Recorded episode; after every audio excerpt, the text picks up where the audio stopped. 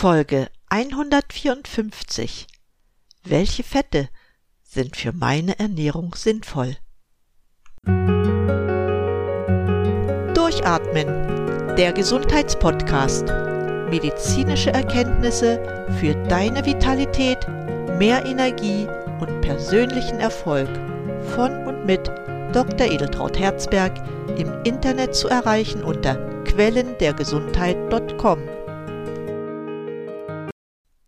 Herzlich willkommen zu einer neuen Episode meines Podcasts. Ja, richtig. Ich widme mich wieder einmal dem Thema Ernährung und speziell den Fetten. In meinem Interview mit der Gesundheitsberaterin Femi Kerkhoff sind wir ja bereits auf die essentiellen Omega-Fettsäuren eingegangen. Hör dir gern noch einmal die Sendung an. Heute spreche ich über Fette ganz allgemein. Was muss ich bei der Zubereitung der Nahrung beachten, welche Fette eignen sich gut zum Braten und welche nicht. Diesen Überblick möchte ich dir heute geben, bevor ich in den nächsten Sendungen auf die anderen Nahrungsbestandteile wie Kohlenhydrate und Eiweiße eingehe. Nun, was solltest du unbedingt über Fette wissen? Zunächst einmal besitzt jedes Nahrungsfett eine individuelle Zusammensetzung aus verschiedenen Fettsäuren. Unter ihnen sind gesättigte Fettsäuren, einfach und mehrfach ungesättigte Fettsäuren. Der Unterschied zwischen ihnen besteht darin, dass die in den langen Fettmolekülen enthaltenen Doppelbindungen variieren. So haben gesättigte Fettsäuren keine Doppelbindung. Einfach ungesättigte Fettsäure eine und mehrfach ungesättigte Fettsäuren mehrere Doppelbindungen. Die Lage und Abstände der Doppelbindungen in den Fettsäuremolekülen lässt dann weitere Spezifizierungen zu. Was die Verwendung der Fettsäuren in unserem Körper betrifft, so werden die gesättigten und einfach ungesättigten Fettsäuren zu Energie verbrannt. Diese Fettsäuren können vom Körper auch selbst hergestellt werden. Die mehrfach ungesättigten Fettsäuren jedoch sind lebenswichtig. Wir sagen essentiell und sie müssen mit der Nahrung zugeführt werden. Die ungesättigten Fettsäuren werden in eine Gruppe der Omega-3-Fettsäuren und eine Omega-6-Gruppe unterteilt. Darauf gehe ich später noch einmal ein. Zu den wichtigsten fetthaltigen Nahrungsmitteln, die wir im Haushalt nutzen, zählen vor allem das Kokosfett, Milchfett, Fleisch, Eier, Avocados, Olivenöl, Sonnenblumenöl, Leinsamen, Nüsse und fettreiche Seefische. Schauen wir uns die Zusammensetzung dieser wichtigen Nahrungsfette etwas genauer an. Zunächst das Kokosfett. Es ist das Fett mit dem höchsten Anteil an gesättigten Fettsäuren, nämlich 92 Prozent. Was das Kokosöl so wertvoll macht, ist, dass es sehr viele mittelkettige Fettsäuren enthält, die besonders gut verdaulich sind. Den mittelkettigen Fettsäuren werden auch weitere gesundheitsfördernde Wirkungen zugeschrieben, was jedoch wissenschaftlich nicht oder noch nicht belegt ist. Kokosöl enthält nur einen geringen Anteil an einfach und mehrfach ungesättigten Fettsäuren, in der Summe acht Prozent. Milchfett besteht ebenfalls zu einem großen Teil aus gesättigten Fettsäuren, in der Größenordnung von 70 Prozent. Der Anteil einfach ungesättigter Fettsäuren liegt bei 28 Prozent und bei mehrfach ungesättigten Fettsäuren bei 2 Prozent. Hinzu kommt, dass der Anteil an einfach ungesättigten Fettsäuren je nachdem, was den Tieren gefüttert wird, schwanken kann. Weiderinder die Gras und Kräuter fressen statt Kraftfutter aus Mais oder Soja, enthalten mehr ungesättigte Fettsäuren. Ähnlich verhält es sich mit Fleisch. Das Körperfett von Rindern zum Beispiel enthält ein ausgewogenes Verhältnis von gesättigten und ungesättigten Fettsäuren. Im Durchschnitt sind es 48 Prozent gesättigte Fettsäuren und 47 Prozent einfach ungesättigte Fettsäuren sowie fünf Prozent mehrfach ungesättigte Fettsäuren. Das Körperfett von Tieren, wie hier zum Beispiel im Rindfleisch, enthält in der Regel eine ausgewogene Mischung aus gesättigten und einfach ungesättigten Fettsäuren. Auch hier die artgerechte Haltung und Fütterung der Tiere entscheidend für die Fettqualität und den Gehalt an lebenswichtigen Fettsäuren. Die artgerechte Fütterung bestimmt hier die Zusammensetzung des Körperfetts. Erstaunlich ist, dass Hühnereier gar nicht sehr viel gesättigte Fettsäuren enthalten. Der Wert liegt bei circa 34 Prozent. Den größten Anteil bilden ungesättigte Fettsäuren, davon 48 Prozent einfach und 18 Prozent mehrfach ungesättigte Fettsäuren. Was den Eiern leider immer noch negativ nachgesagt wird, ist der hohe Anteil an Cholesterin. Darauf werde ich heute nicht eingehen, das habe ich an anderer Stelle schon getan. Kommen wir zu den pflanzlichen Fetten. Da ist zum Beispiel die Avocado. Sie ist dir bestimmt auch als besonders fettreiche Frucht bekannt. Wegen ihres hohen Fettanteils von 25 Prozent hat man sie früher auch als Butterfrucht bezeichnet. Die Avocado hat mit 80 Prozent einen sehr hohen Anteil an einfach ungesättigten Fettsäuren. Gesättigte Fettsäuren und mehrfach ungesättigte Fettsäuren halten sich mit jeweils 10 Prozent die Waage. Ähnlich setzt sich auch das Olivenöl zusammen. Mit seinen 75 Prozent an einfach ungesättigten Fettsäuren bildet Olivenöl eine große Ausnahme unter den Pflanzenölen, bestehen die meisten Pflanzenöle doch aus mehrfach ungesättigten Fettsäuren. Bei den Olivenölen gibt es jedoch auch große Qualitätsunterschiede. Besonders wertvoll sind Olivenöle, die rein mechanisch gepresst sind. Die billigen Varianten enthalten chemische Zusatzstoffe. Was den Gehalt an mehrfach ungesättigten Fettsäuren anbelangt, hat Sonnenblumenöl eine ganze Menge davon, nämlich 67 Prozent. Es ist ein typisches raffiniertes Pflanzenöl. Bei der Zusammensetzung der mehrfach ungesättigten Fettsäuren entsteht hier die Frage, wie hier das Verhältnis Omega-3 zu Omega-6-Fettsäuren ist. Nimm bitte erstmal zur Kenntnis, dass Sonnenblumenöl besonders reich an Omega-6-Fettsäuren ist. Gleiches trifft auf andere Pflanzenöle, wie zum Beispiel Sojaöl oder Maiskeimöl, genauso zu. Wenn du dich erinnerst, sind Omega-6-Fettsäuren an der Entstehung von Entzündungen im Körper beteiligt. Das ist manchmal erforderlich. Jedoch zu viel brauchen wir davon nicht.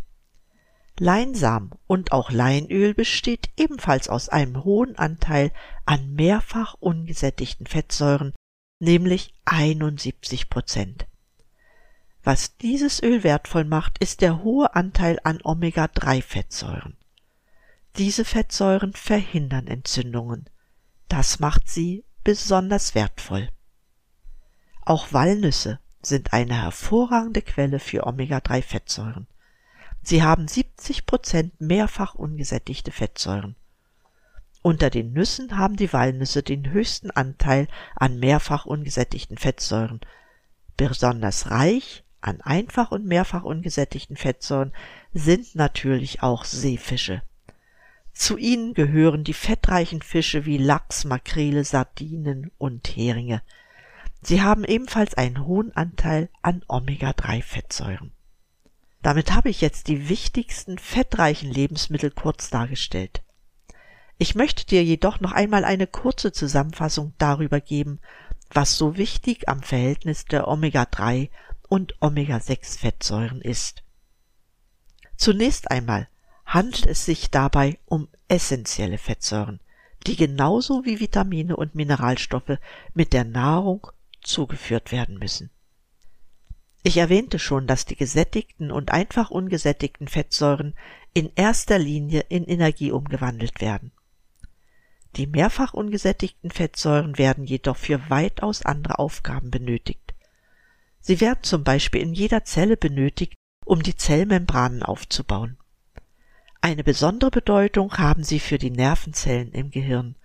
Sie gewährleisten also eine normale Hirnfunktion und sind für das Denken unentbehrlich. Eine große Bedeutung haben die mehrfach ungesättigten Fettsäuren auch für das Immunsystem. Aus ihnen werden nämlich hormonähnliche Botenstoffe gebildet.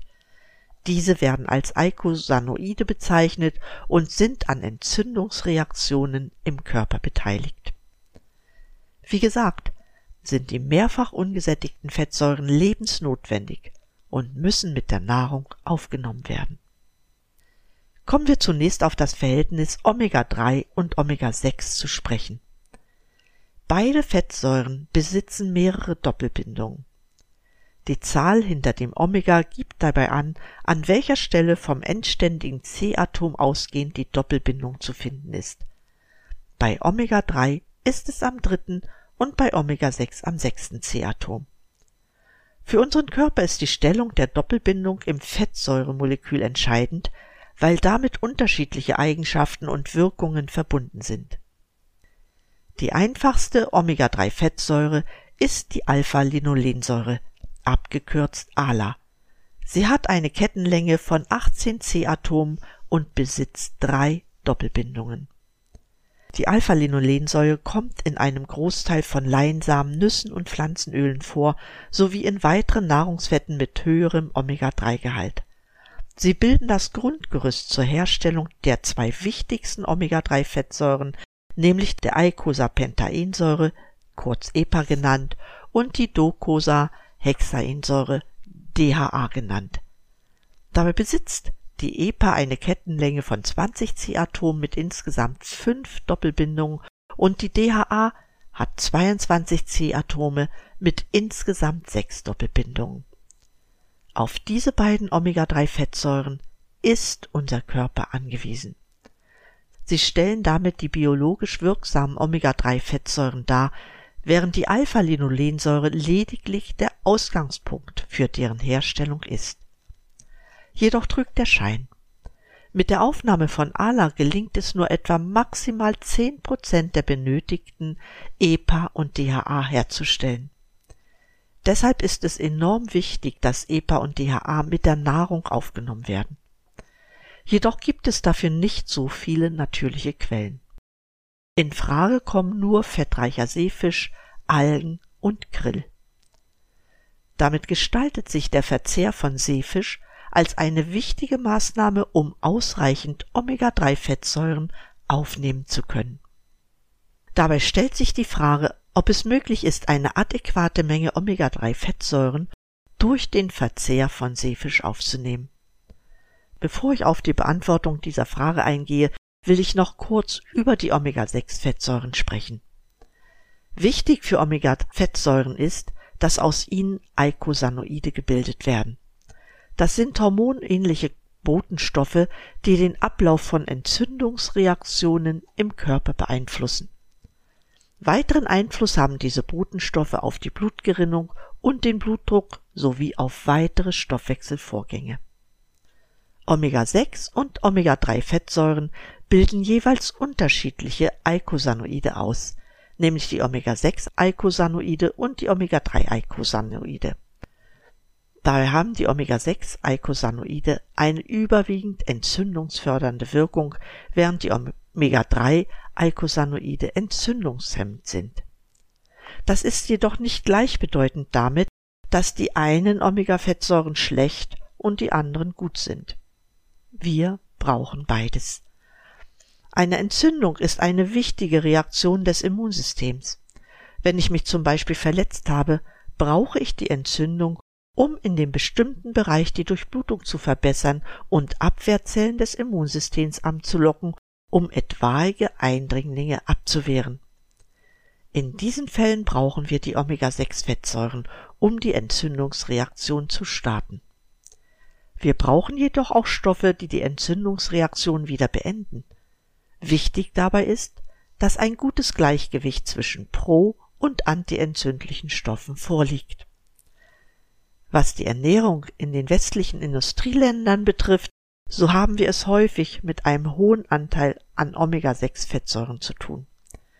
Diese begünstigen, wie gesagt, die Entzündungen. Dagegen ist die Aufnahme von Omega-3-Fettsäuren weniger üppig.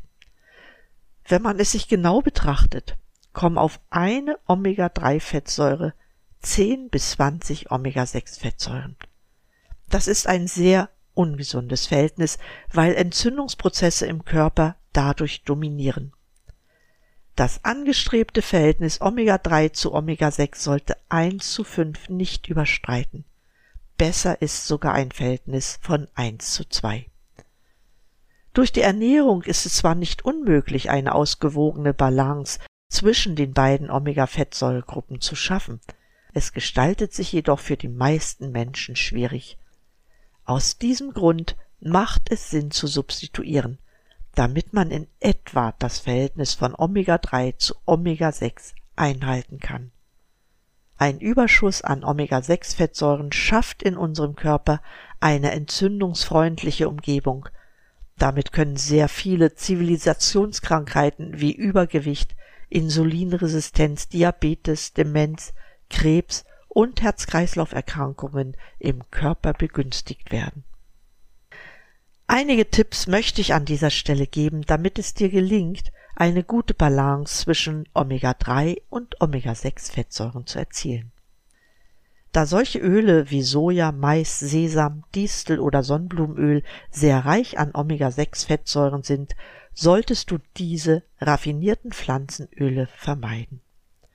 Wenn diese Öle jedoch kalt gepresst sind, kannst du sie gern verwenden, jedoch nicht als Hauptöl für deine Ernährung. Erwähnen möchte ich auch, dass Öle mit einem hohen Gehalt an mehrfach ungesättigten Fettsäuren niemals hoch erhitzt werden dürfen, weil eine Reihe schädlicher Stoffe entstehen können. Mein zweiter Tipp Benutze in der Küche ein gutes, kalt gepresstes Olivenöl, das zu 75 Prozent aus einfach ungesättigten Fettsäuren besteht und damit sehr hitzebeständig ist.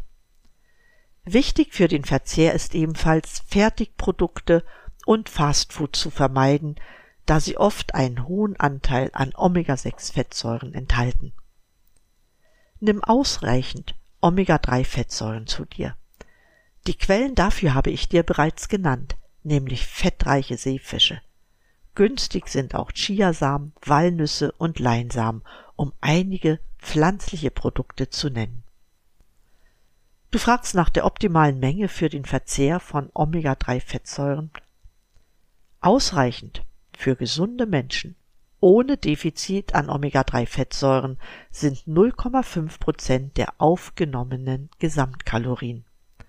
Bei einer Aufnahme von 2000 Kilokalorien ist das 1 Gramm Omega-3-Fettsäuren täglich. Dafür reicht es zum Beispiel 40 Gramm Hering, 10 Gramm Leinsamen oder ein Esslöffel Leinöl, 20 Gramm Walnüsse oder 10 Gramm Chiasamen zu verzehren. Betonen möchte ich, das reicht, wenn du kein Defizit an Omega-3-Fettsäuren hast. Hast du jedoch eine Entzündung im Körper, wie es bei Diabetes, Adipositas oder Herz-Kreislauf-Erkrankungen der Fall ist, benötigst du wesentlich mehr Omega-3-Fettsäuren und solltest dein Defizit mit entsprechenden Nahrungsergänzungsmitteln ausgleichen. Beginnen würde ich mit mindestens zwei Gramm, besser jedoch fünf Gramm täglich. Das ist äußerst individuell und hängt von deinem Gesundheitszustand ab. Mit dieser kurzen Zusammenfassung möchte ich für heute schließen. Ich freue mich, dass du wieder dabei bist und wenn du Freunde hast, wo du weißt, dass sie unter Entzündungen leiden, empfiehl ihnen bitte diese Sendung. Im Übrigen sage ich dir wie immer, bleib gesund, schalte wieder an und atme richtig durch. Deine Edeltraut.